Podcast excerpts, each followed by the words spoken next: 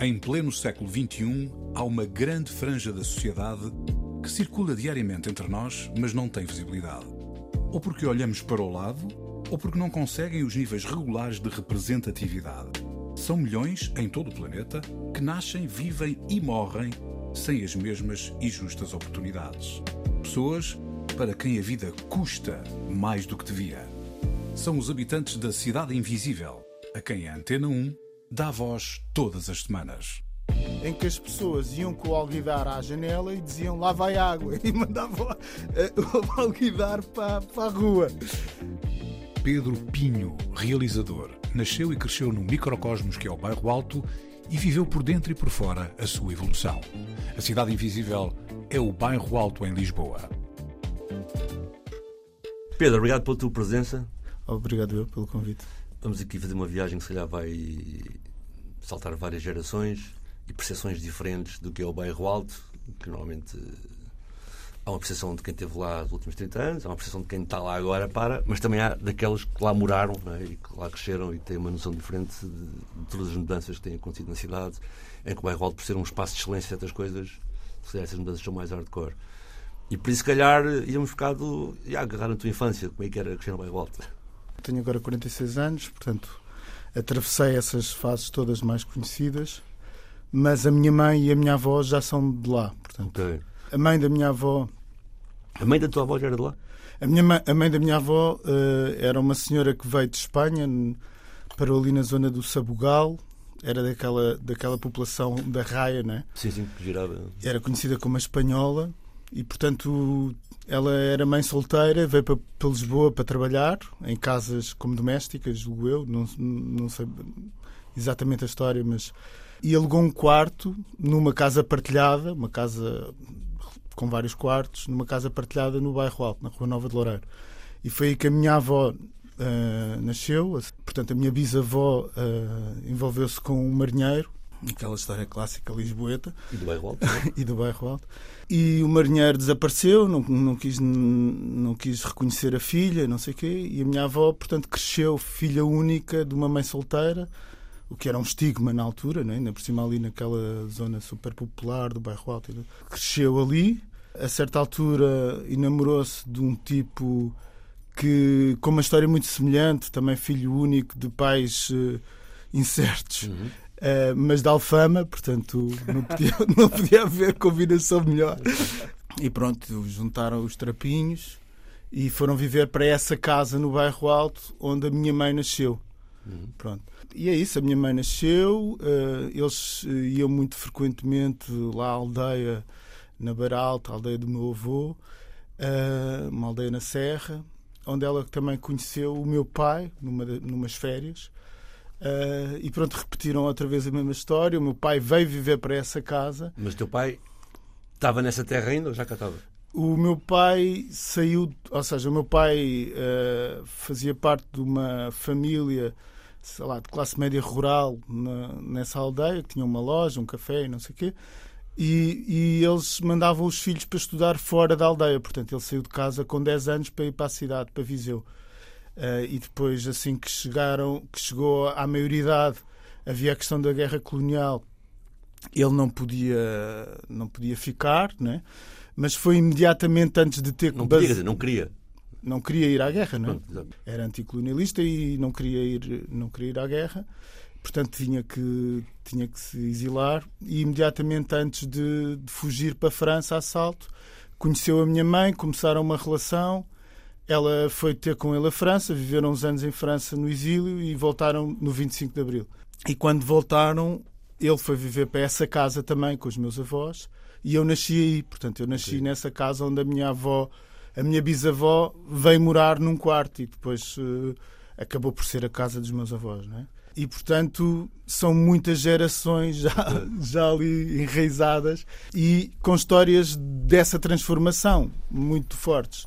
Por exemplo, o meu avô, eu, uma das coisas que, que mais me marcava, sei lá, as histórias da rua, histórias de o que é que acontecia naquela rua quando eu era puto, eram muito marcantes, porque aquilo era uma rua inclinada e ele dizia que uma das coisas que mais lhe fazia impressão quando era novo era as ruas que não, não eram ah, empedradas, tinham muita lama quando chovia e a forma como batiam nos cavalos para os cavalos conseguirem puxar as carroças para subir e ultrapassar a lama, estás a ver? E isso para um puto que nasceu nos, no final dos anos 70, que viveu nos anos 80, é completamente inimaginável. É, é, da ordem da magia, é? é da ordem da fantasia. Pronto, e, e, e, muita coisa que contavam também, por exemplo, uma das coisas que também é da ordem do fantástico é uh, não havia não havia casa de banho, ou seja, o bairro alto tem uma composição estranha, hoje é um bocadinho difícil de compreender porque há muitas casas aristocráticas onde viviam ricos ao lado das casas dos pobres, não é? Por a maioria deles que trabalhavam para essas dentro dessas casas aristocráticas. E tinha uma composição muito misturada, não é? Tipo, sempre houve artistas, jornalistas, eh, aristocratas, eh, criados dos aristocratas, que era o caso da minha família. E na casa da minha família, até eu uh, ter aí 5, 6 anos, não havia casa de banho. Portanto, havia uma pia na, na cozinha e a minha avó contava que ainda era do tempo em que as pessoas iam com o alguidar à janela e diziam lá vai água e mandavam o alguidar para, para a rua. Nem sempre com água. Pronto, a água não era bebível, não era limpa, não é? E isso é uma coisa muito engraçada, porque, sei lá, para um puto isso é, é muito fantástico ouvir essa história. E depois é uma coisa que eu, sei lá, por exemplo, quando fui trabalhar a primeira vez filmar na Mauritânia, a coisa passa-se assim. Então houve esse fenómeno de reconhecimento de como é que as coisas evoluem em tempos diferentes e não sei o quê. E... Nos anos 80 ainda uh, havia esse processo de saneamento básico do bairro Alto, uh, ainda existia. Não, repara, eu trabalhei... Quando eu comecei a trabalhar, ia lá levar discos aos jornais e se fosse de manhã corria muito risco de, de, de, levar com, com, com lá vai água. Não, eu isso não 1981. Eu isso não vi. Não, não tem noção, mas por exemplo, eu trabalhei na moraria para a Câmara dos anos 90 e muita casa não tinha casa de banho. Tinha só pois, pois. Olha, lança só aí a primeira música, já retomamos. O que é que, o que, é que propões aí? Uh, então, a primeira música acho que tem a ver com essa adolescência passada ali, os 12, Do rock alternativo. é o Debaser dos Pixies. É isso que vamos ouvir. Pixies com Debaser.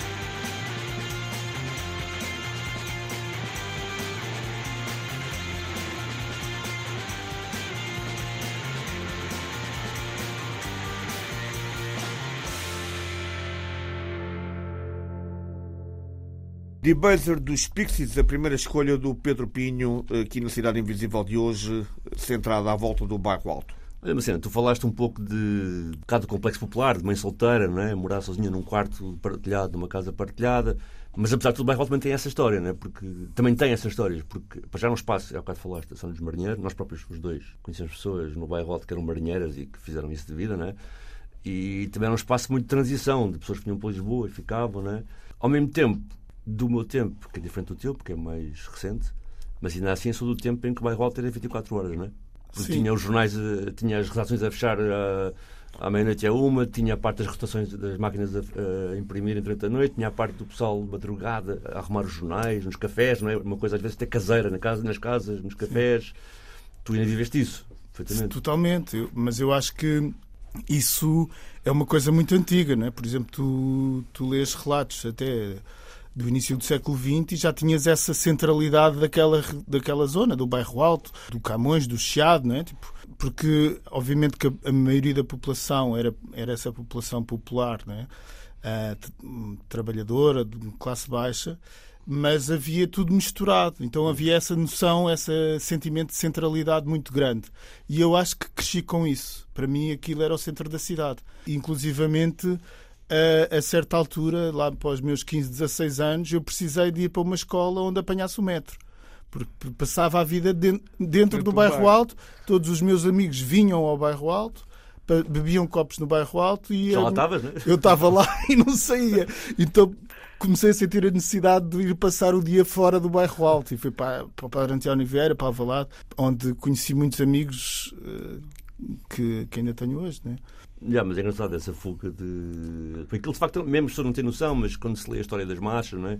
mesmo antes das marchas serem cooptadas da maneira que nós as conhecemos, aquilo eram tipo, pronto, marchas organizadas pelos bairros e elas iam ao bairro alto à porta dos jornais para depois aparecerem. Então, Escrevia-se, né? teve aqui a marcha da BIC, ou teve aqui a marcha que veio cá à porta de jornal A, jornal B, jornal C, Yeah. mostrar-se, não é? E.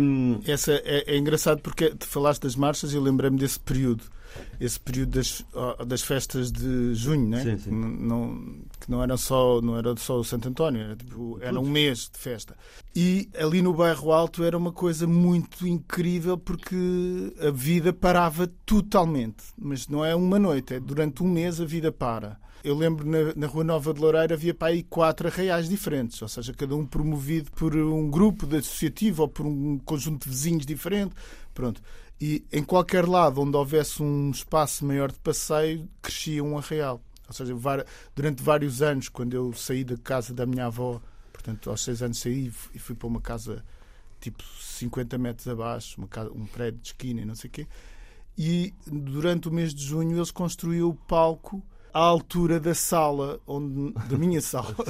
Estavas num primeiro andar? Tá, sim, no primeiro andar, e portanto aquilo eram umas escadinhas, e para vencer a inclinação das escadinhas, eles construíram o palco à frente da minha sala. Portanto, imaginam como era impossível dormir durante o mês. Era- Era, devias ter era um bom backstage. Não é? Não, diz-me, agora, já da tua experiência, do que tu observaste, mas, por exemplo, disseste uma coisa importante e podemos falar disso depois, até a maneira como. E temos aqui o- até um citante aqui nesta entrevista que também exper- experimentou esse tempo, que era, por exemplo, espaços como o da Mastor, que também era um espaço público dessa mistura, onde as pessoas todas cruzavam, pessoas que vinham do gueto, pessoas que vinham do bairro pessoas que não é? Acontecia isso tudo. Mas tu acabaste de contar um bocado a história vá, dos teus ascendentes, não é? E começa com, com alguém que vem sozinho, mãe única, para um quarto partilhado, e de repente, pronto, tu de repente explicas, não é? Passas para um prédio de repente tu próprio, já lá vamos, és cineasta ou és realizador, depois já vamos discutir também o que é que isso é ou não é. Achas que o facto de. Isto porque isto tem muito a ver com a cidade. O facto do bairro Alto ser um sítio misturado em que tu podias estar com. podias ser tipo o filho de uma dona de casa e passares o teu dia com o filho de um escritor muito conhecido, estás a ver? Isso permitiu maior mobilidade social. Acho que sim, totalmente. Por exemplo, não penso noutros bairros tradicionais que eram muito mais monofuncionais a nível daquilo que podiam ter e que não tiveram. Os outros bairros de Lisboa tradicionais não tinham essa mistura de, de, de comércio, de serviços, não é? Eh, isto quando se discute muito que em Portugal é preciso cinco gerações para sair, para sair do sítio onde tu estás, não é? Portanto, aí no bairro alto parece que estás a contar é que há este contágio. Acho absolutamente, e conto-te três histórias rápidas que têm a ver com isso que tu estás a dizer. Como essa mistura proporciona uma mobilidade social muito mais rápida. Obviamente que no meu caso pessoal tem a ver se calhar com outros contextos, mas, mas por exemplo, uh, ainda hoje estava a trabalhar e alguém estava a comentar a questão da, daquela pronúncia que carrega nos R's, que é muito, é muito típica de uma certa aristocracia em Portugal, não é? Há, há, há, e não sei qual é a origem disso e tal. Estava a falar com essa pessoa e, e estava-lhe a dizer precisamente que eu tive a oportunidade de lidar muito com a aristocracia durante a minha infância, ou seja, uh, ir à casa das de pessoas aristocratas, andar na escola pública, inclusivamente com elas, uhum. porque era a escola mais perto e, e, portanto, os miúdos iam para a escola pública. Portanto, essa, essa relação, inclusivamente, por exemplo, eu passava horas e horas em casa de uma aristocrata que havia ao meu lado, porque a, a empregada, a governanta, era amiga da minha avó. E eu ia para lá pensava que ela é que era a dona da casa e destratava a aristocrata, que me adorava porque eu era uma criança, mas destratava porque ela falava mal com a minha amiga. Então, pronto. Uh, e sei lá, acho que é. Pois há esta coisa, pronto, que é. Tu entras e sais dessas casas, convives na escola com essas pessoas e permites-te também projetar outras coisas porque tens o teu colega ali ao lado, o teu amigo, a pessoa próxima. E, além do mais, crias uma rede de sociabilidade, de contactos, que também te ajuda, não é? Mas é curioso, quando há bocado falaste de bairro alto como gueto, não é? Eh, e nós associamos o gueto eh, geralmente a, a, a, uma classe homogeneizada, é? quase todos a mesma classe social ou a mesma raça. E aqui não, não é? Portanto, o bairro alto conviviam, pelos vistos, em harmonia as classes mais baixas e as classes mais altas. Não, não sei se conviviam em harmonia, mas, ou seja, acho que havia muita tensão. Mas eu, quando falei como um gueto, estava a ser irónico, ou seja, não estava. Era por um, por um bocadinho por contraponto a outros bairros que se falam Sim. aqui neste programa e pronto, não sinto que. Sim, ok, ok. Uh, uh, estava a ser irónico, mas, mas a verdade é que no, na, em toda a minha infância e adolescência havia uma carga brutal de presença da droga, um bocado como em toda a sociedade portuguesa, mas ali no bairro Alto Sim. era mesmo muito forte. E da seja, polícia. Da droga, da polícia, da prostituição, de Sim. tudo isso. E eu, eu, por exemplo, com 10 anos entrei para a escola de dança. E, recentemente tive uma informação curiosa que foi o primeiro-ministro cessante, agora que, que, que acabou de se demitir, o António Costa, que vivia numa rua acima, viveu a infância e a adolescência uma rua acima da minha avó, ele também andou na escola de dança. Portanto, só este fato de tu poderes ir para a escola de dança. Eu fui para lá porque era a escola mais perto de casa. Ou seja, não, eu nunca. Não, conservatório, portanto. conservatório. Sim. E isso abriu-me a cabeça, obviamente. Não é? então, mas a verdade é que todos os meus colegas da escola de dança ficavam sempre muito impressionados de saber que eu vivia no bairro Alto. E, e, as perguntas eram sempre: mas não estás sempre a tropeçar em seringas? Não, não estás sempre a ser roubado? E a verdade é que sim, eu estava sempre a ser roubado e, estava sempre, e havia seringas por todo lado. Mas eu não via isso. Eu só via quando me perguntavam, não é? porque a minha, aquilo era a minha normalidade. Só depois, quando comecei a, a ter amigos que vinham de fora, é que percebi Os que a minha normalidade era um bocadinho sim. exótica. É normal. Olha, lancei um músico que já. Vamos, senhora. É a tua segunda escolha para hoje, Tom Waits, com o Black Rider. Então, esta aqui sim, eu quero perceber porquê. Eu, eu fiz aí uma espécie de pequena história da, da minha adolescência e juventude ali no bairro Alto e foram músicas que me marcaram. Então vamos ouvir Tom Waits com Black Rider.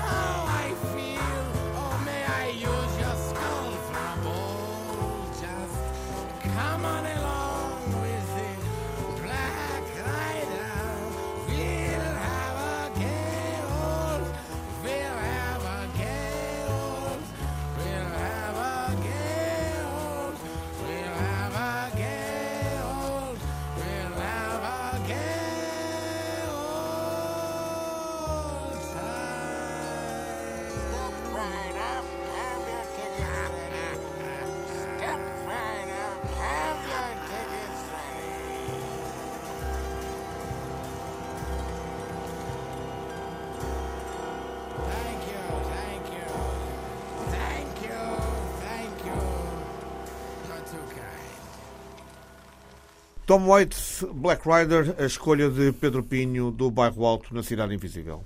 Então, digamos que essa multitude de oportunidades e de. Precisamos de mais num sentido de oportunidades, não é? Porque moras em frente da Santa Casa e, e ganhas milhões mais rápido que os outros, não é? Estás ali, mas oportunidades no sentido de socialização, não sei o quê, se tiver influência no facto de seres de realizador ou ex-prevídeo, no sentido em que não tem muito a ver, tem um pouco a ver também com o que o teu pai fazia, no sentido do mais de ser do mesmo tipo de área cultural, mas uh, influenciou, acho que tem a ver com isso.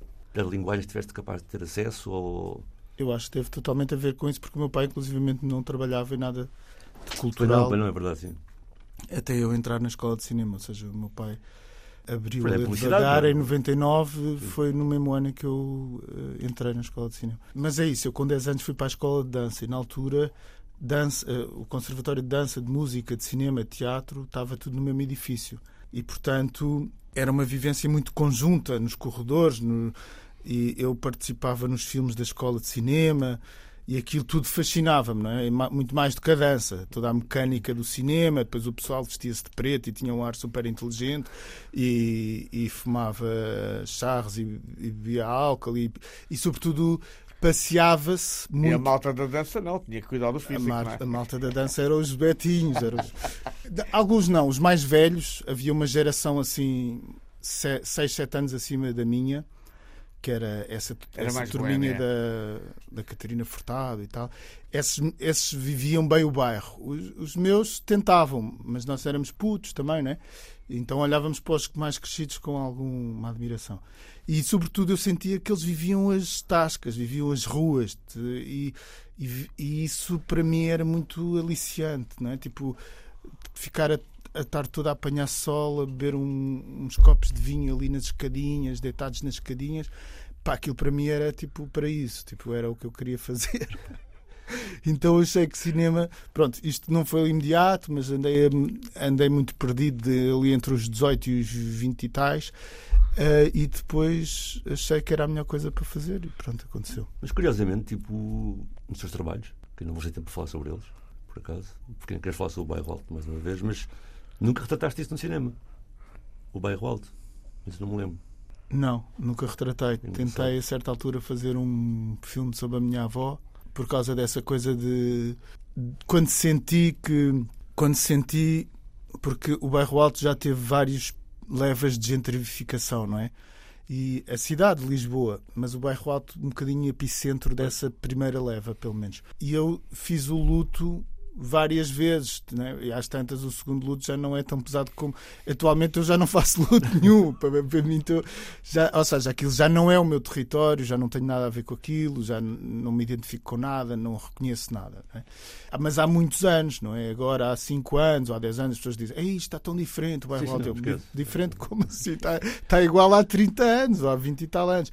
Mas nessa, no final dos anos 90, não é? Que essa, essa onda muito forte de gentrificação que veio ali mais ou menos entre a Lisboa, capital europeia da cultura, e mas, a Expo 98. Desculpa, mas quando falas de gentrificação, estás, estás a falar de habitantes ou da, da, da, cena de bares e de, e de lojas que abriu no Barro Alto? E restauração? Estou a falar desse processo todo, não? É? ou seja, é, o processo que nós vimos agora mais recentemente de espalhar-se por toda a cidade, né? desde o entendimento até mais lá, rápido ali. ali aconteceu em 90 e tais, né? Coincidiu com a saída dos jornais também, quer dizer, uma série de coisas ao mesmo Os tempo. preços começam a disparar, os artistas começam a vir, as pessoas de classe média começam afinal a gostar de viver em casas velhas uh, no centro da cidade.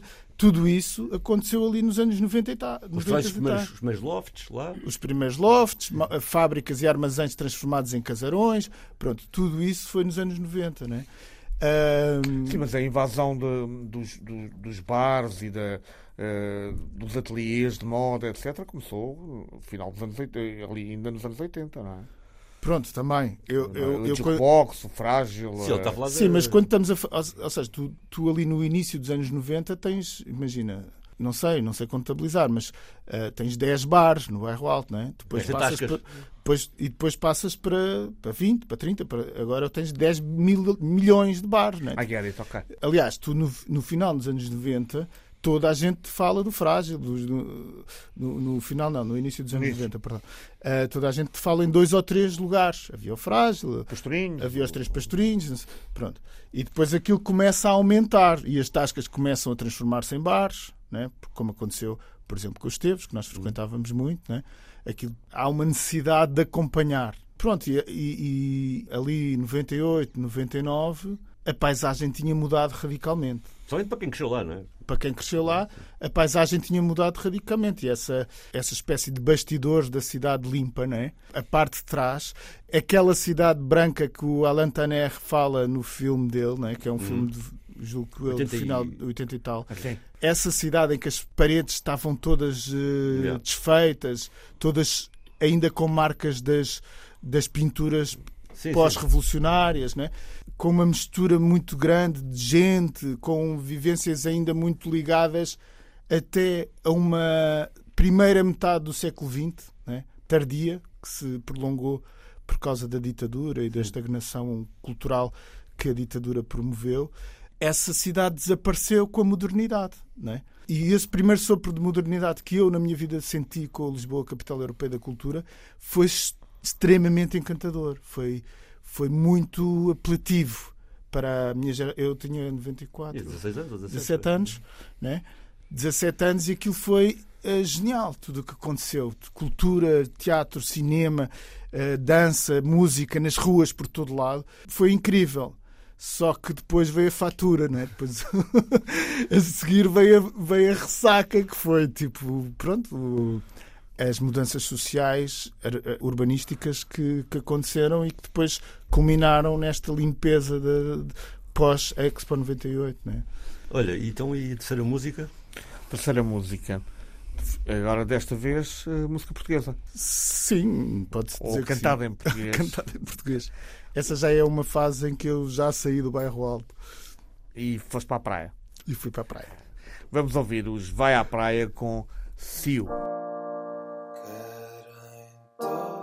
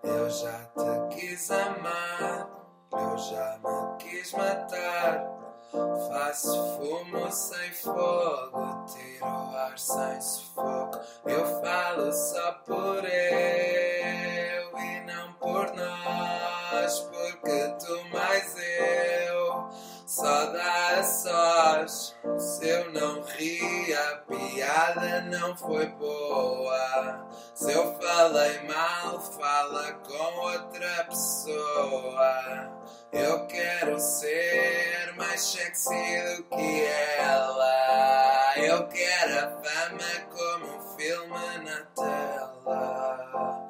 Na minha boca não vai entrar gourmet. Apetece-me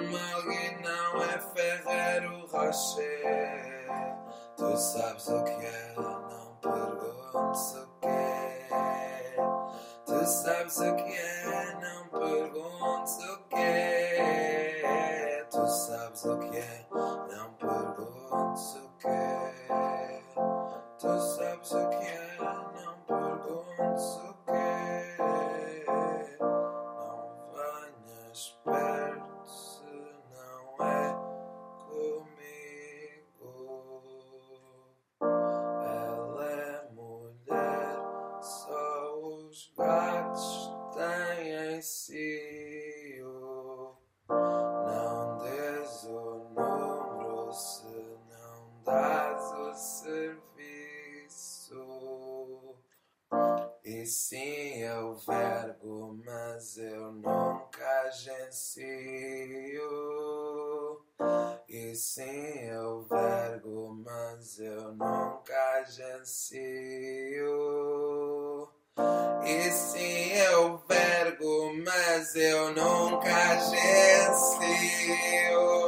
Na minha boca não vai entrar gourmet. Apetece-me alguém, não é Ferreiro Rocher. Tu sabes o que é, não perguntes o que é. Tu sabes o que é, não perguntes o que é. Tu sabes o que é, não perguntes o que é. Tu sabes o que é, não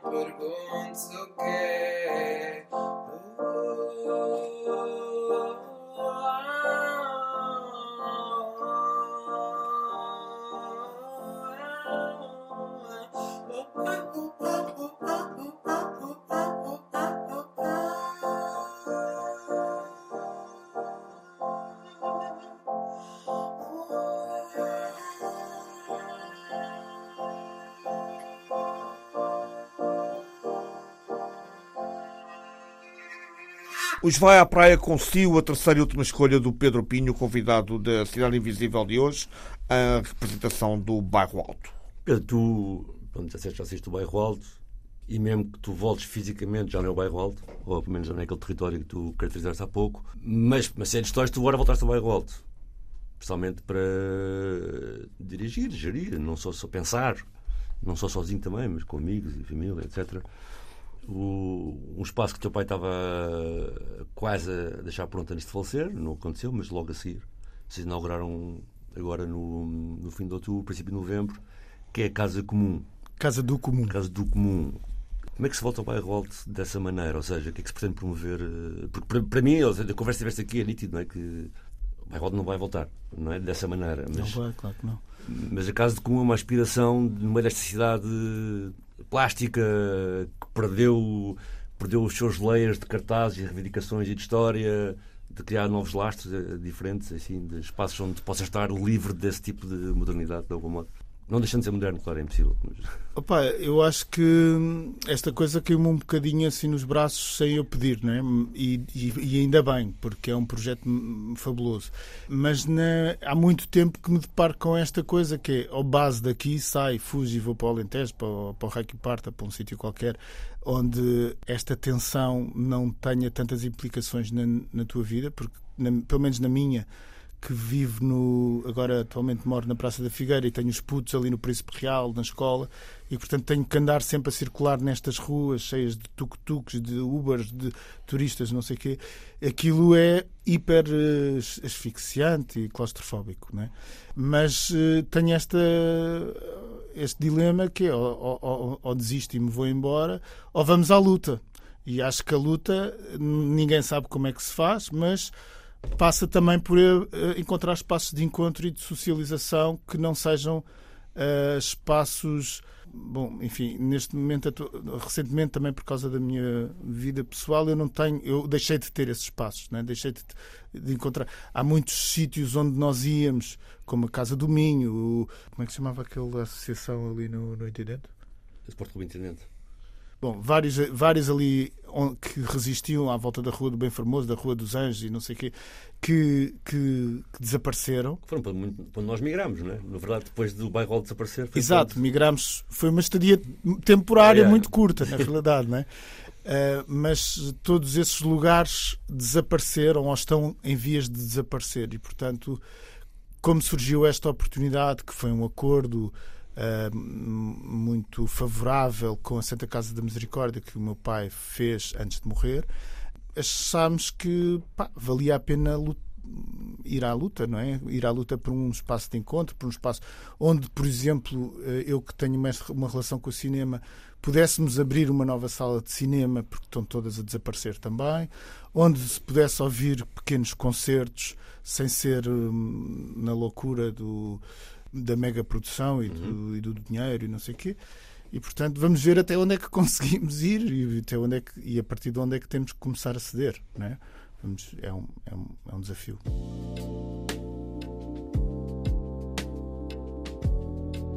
A Cidade Invisível é o bairro alto em Lisboa, onde Pedro Pinho nasceu e cresceu.